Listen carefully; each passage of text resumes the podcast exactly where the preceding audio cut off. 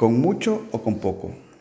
Hoy vamos a hablar de una historia sumamente interesante que está en el libro de Samuel, en el primer libro de Samuel capítulo 14. Y habla de Israel, es un reino incipiente, está en sus primeros años, probablemente eh, Saúl tenía dos años de ser rey y, realmente era un tiempo de mucha organización, de mucha construcción, mucho desarrollo. Hacían falta muchas cosas. Y los que gobernaban, los que tenían la hegemonía de la zona, eran los filisteos. De manera tal que Israel, aunque era un reino, vivía rodeada y oprimida y bajo el control de los filisteos. El control era tal que en Israel estaba prohibida el trabajo de herrería y tampoco habían herreros. Entonces, no las herramientas para la agricultura eran carísimas, eran muy escasas, mucho menos armas para la guerra.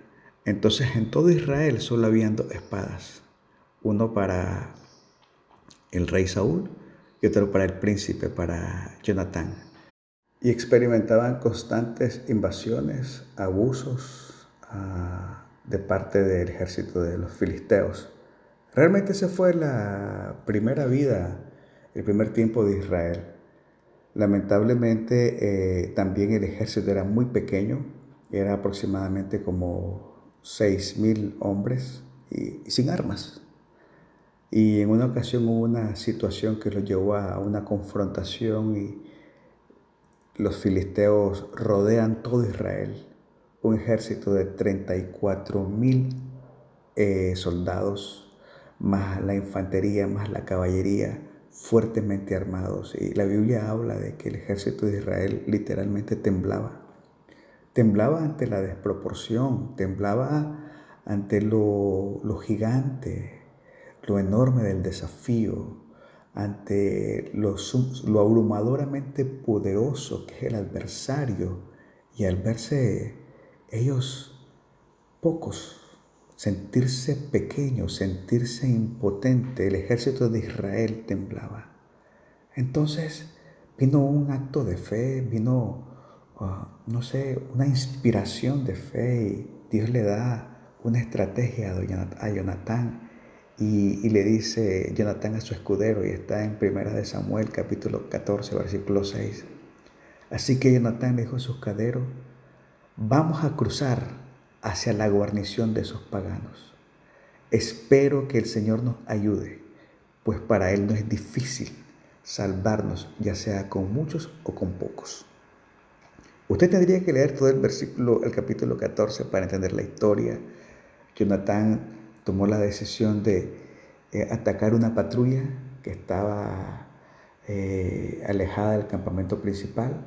La atacó a través de un, camino estrecho y logró matarlos a toditos. Dios hizo un milagro, los mató a toditos y cuando el campamento miró a la guarnición muerta, pensó que un ejército nuevo, un ejército que quién sabe dónde imaginaron que apareció, eh, los atacaron y comenzaron a huir y vivieron entre ellos. Pero realmente fue la mano de Dios. Pero aquí lo interesante, lo que estamos aprendiendo hoy, es lo que hay en el corazón de Jonatán, porque le dice, vamos a cruzar hacia la guarnición de esos paganos, vamos a enfrentar el desafío, por gigante que sea. Espero que el Señor nos ayude. Nosotros esperamos en Dios, pues para Él no es difícil salvarnos, ya sea con muchos o con pocos. Esto es realmente eh, lo más importante que quiero resaltar en, en esta reflexión, en esta meditación. Primero es que Jonathan dice, espero que el Señor nos ayude. Lo que está diciendo, mi confianza, mi fe, mi esperanza en Dios no es negociable. Yo voy a esperar en Dios siempre hasta el final. Nuestra fe no debe menguar, siempre vamos a confiar en la fidelidad de Dios, siempre vamos a confiar en su amor, siempre vamos a confiar en su bondad, siempre vamos a confiar en su poder. La otra frase que dice aquí Jonathan es, para Dios no es difícil salvarnos, ya sea con muchos o con pocos. La lógica no define a Dios. El diagnóstico del médico no define a Dios. Las probabilidades no definen a Dios. Lo que dice el abogado no define a Dios. Lo que tiene en el banco no define a Dios. Los números no son impedimento para Dios. No hay nada imposible para Dios. Dios es mayoría y está con usted. Y es lo único que importa. Lo que está diciendo ellos pueden ser un montón, están fuertemente armados, pero para Dios no hay nada imposible. Y Él puede salvarnos y darnos la victoria solamente a nosotros dos contra ellos que son muchos. Esa es la confianza que había en Jonatán. Y esa es la confianza que necesitamos poner toda nuestra fe en el poder de Dios. Quiero terminar esta corta reflexión con Isaías capítulo 55, versículo 19, la segunda parte. Y dice así, porque vendrá el enemigo como río, mas el Espíritu de Jehová levantará bandera contra él. Satanás puede venir con su ataque más poderoso. Satanás puede venir con su mejor estrategia puede venir con su plan más devastador en contra nuestra para derrotarnos, para expostrarnos, para, para matarnos. Pero Jehová levanta bandera a su favor. Jehová levantará bandera a favor nuestro. Y lo que debía ser una gran derrota, Jehová lo transforma en una gran victoria. Siempre espere en Dios. Siempre espere un milagro. El Señor está con usted usted es mayoría. Voy a pedir eh, que cerremos nuestros ojos, que allí donde estemos, oremos y pongamos toda nuestra confianza en el Señor.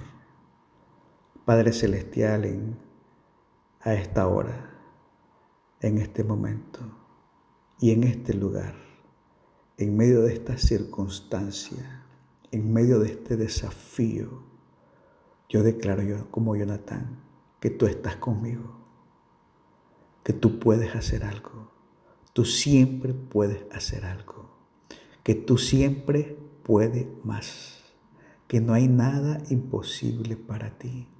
Y que tú puedes con mucho o con poco. Lo más importante es que estás conmigo. Hoy Padre Celestial te pido perdón por mis pecados, te pido perdón por mis fallas. Y por los méritos de Jesús te invito a mi vida, que vengas a estar conmigo, que tu espíritu, que tu amor, tu bondad, tu poder nos rodee. Y hoy me lleno de fe, hoy me lleno de esperanza, hoy me lleno de confianza. Satanás puede venir como río, pero tú levantas bandera en favor nuestro. Tú levantas bandera en favor de mi casa. Tú levantas bandera en favor de mis hijos. Tú levantas bandera a favor de nuestra historia.